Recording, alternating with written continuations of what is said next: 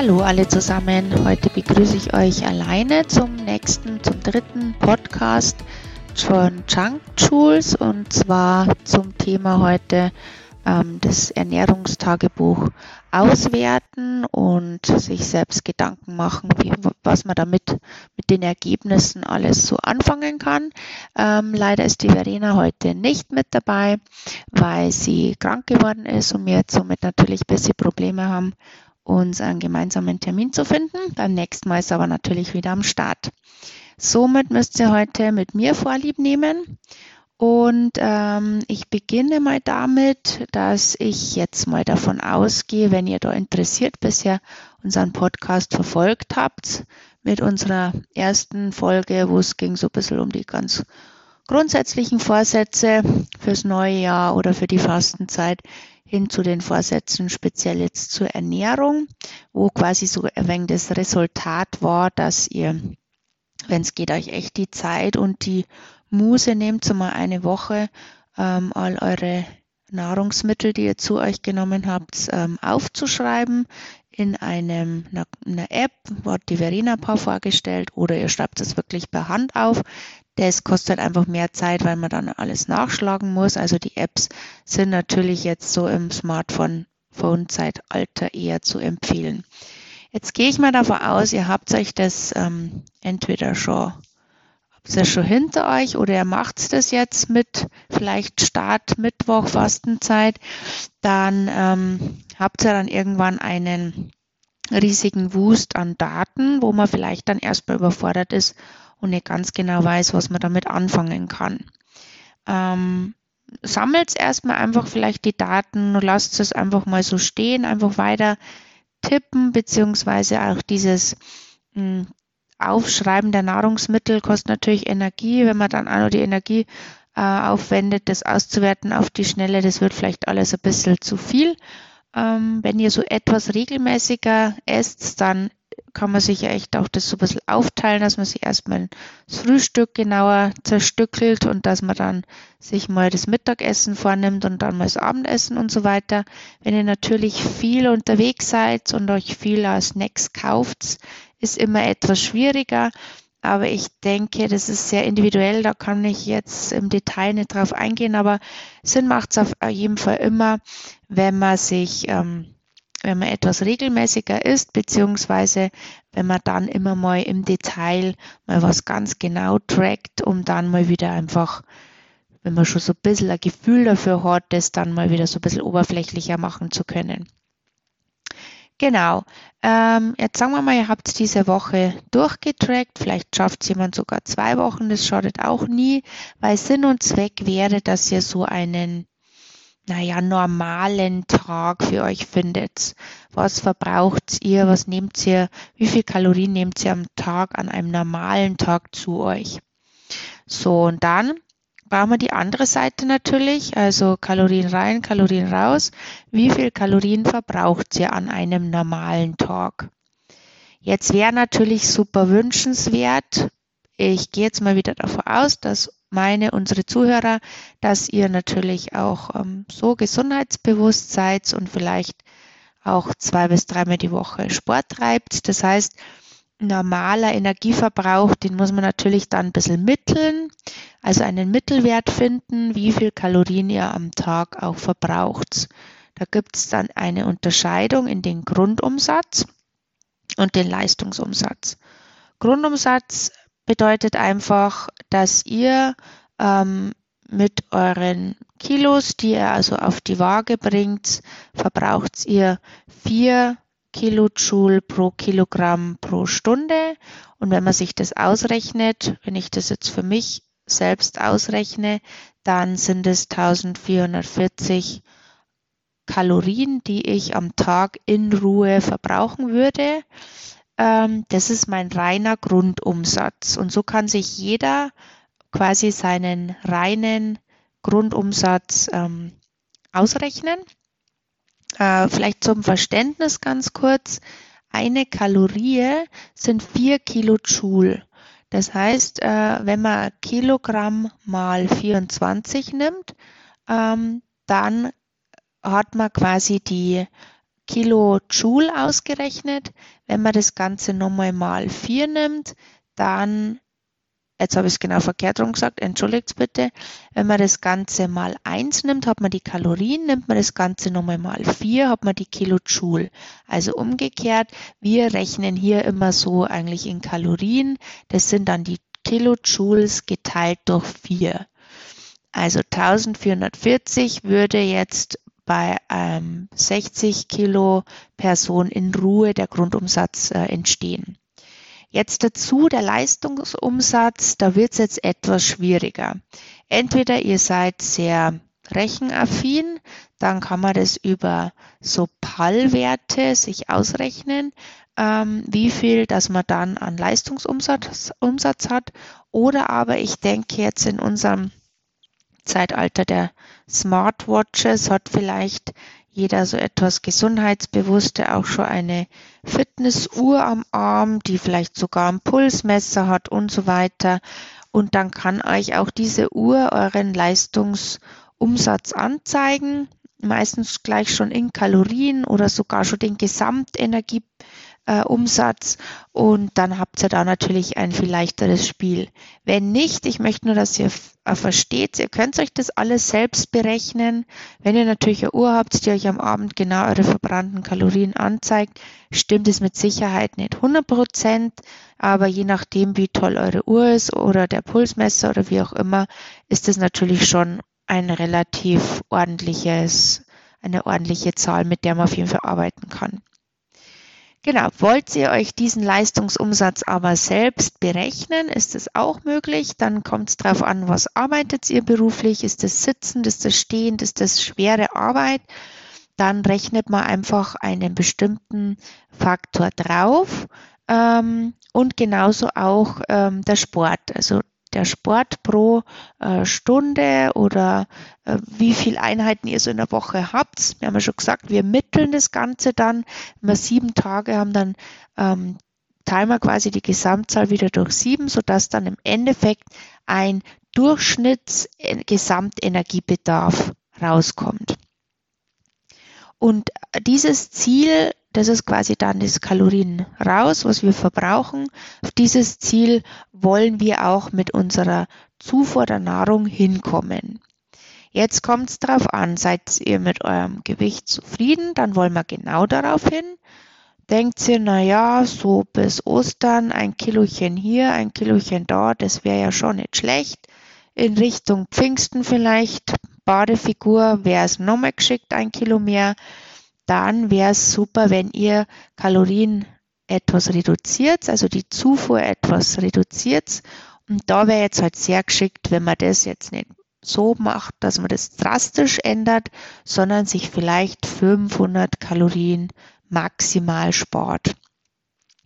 Also es gibt aber so Richtwerte. Man sollte maximal ein Kilo in der Woche abnehmen. Man sollte maximal 500 Kalorien sich am Tag einsparen.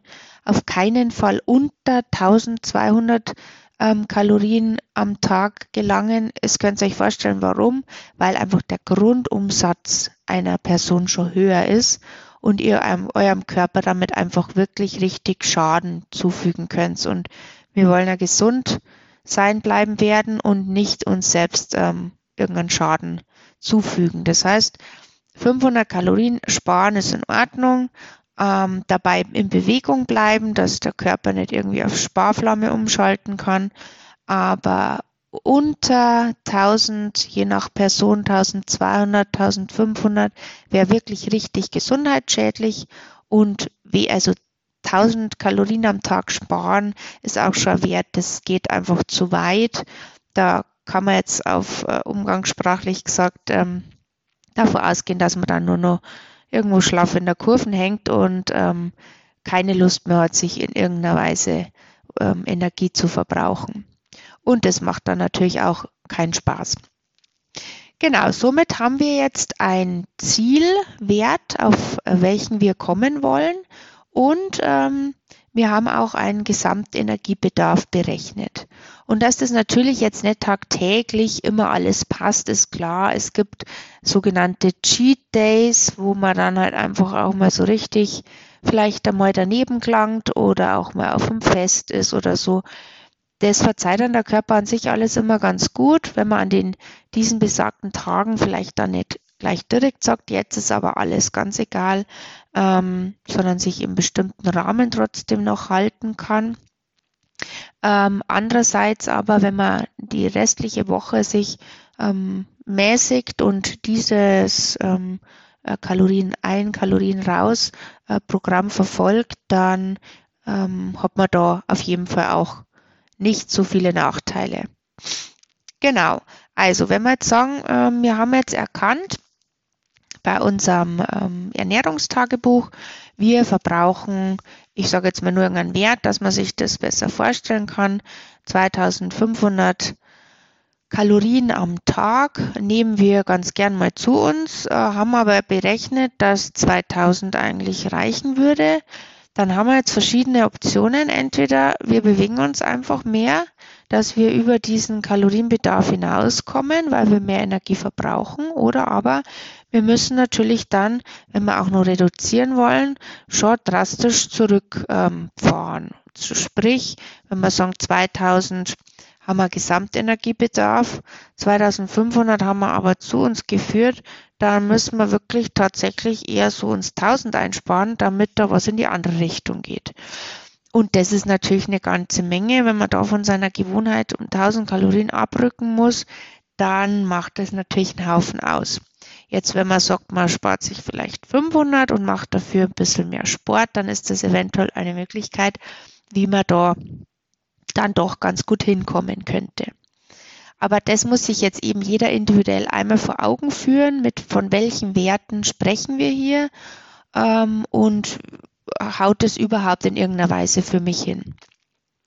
So, jetzt geht es natürlich nicht nur darum, um diese, dieses Ziel, diesen Zielkalorienwert, sondern natürlich um die Makronährstoffe.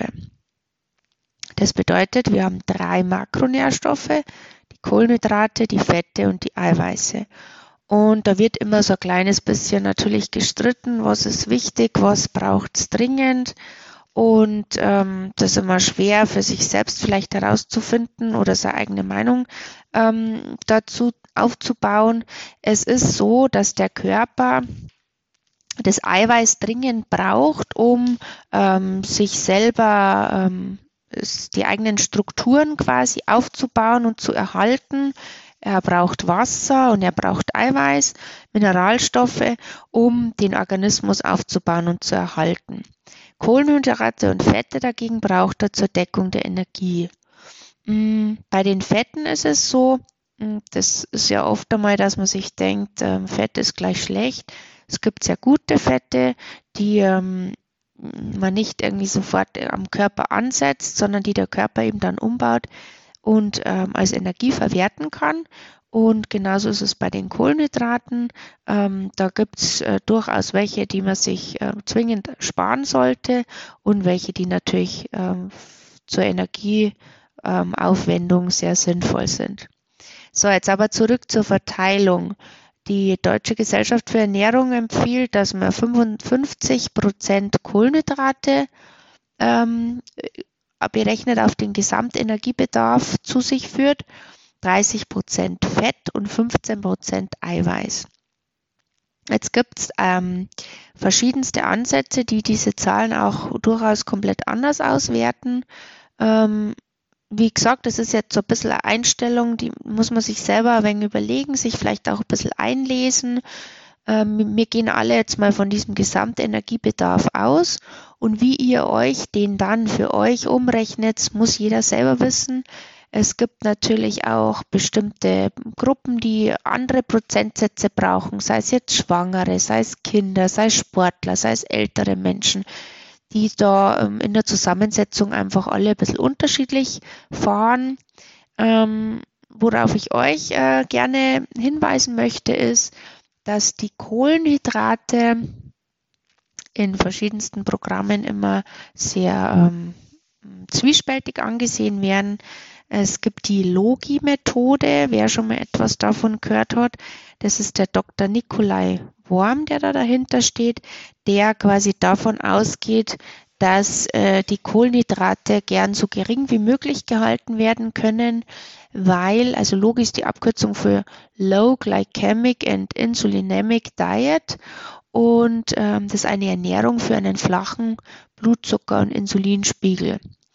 Ähm, und der geht eben davon aus, dass man sich zwar sehr vollwertig ernährt, aber die ähm, Ernährung Zucker und Stärke reduziert. Dadurch hat man eine hohe Nährstoffdichte, aber eine niedrige Energiedichte. Also er isst sehr viel Obst und Gemüse, aber eben wenig ähm, Kohlenhydrate, wo die Energie in hoher Form zugeführt wird, wie ich denke, ihr wisst alle, was Kohlenhydrate sind, wie Brot, wie Nudeln, wie Kartoffeln und so weiter. Also es würde zur Low Carb Ernährungsform zählen. Und wichtig dabei ist aber dann, dass man eben einen großen Wert auf gesunde Fette, das sind Omega-3-Fette, legt, damit man insgesamt auf genügend Energie kommt. Und ähm, diese Logi-Ernährung geht davon aus, dass man 20 bis 30 Prozent Kohlenhydrate, 20 bis 30 Prozent Eiweiß und 40 bis 50 Prozent Fett zu sich nimmt. Genau, also ein ganz anderer Teil jetzt nochmal, wie wir vorher gehört haben von der, ähm, von der Deutschen Gesellschaft für Ernährung. Also Kohlenhydrate schrumpfen auf 30 Prozent von 55. Ähm, dann das Fett steigt an auf 40 Prozent von 30 und Eiweiß steigt auch an von 15 Prozent auf 30 Prozent.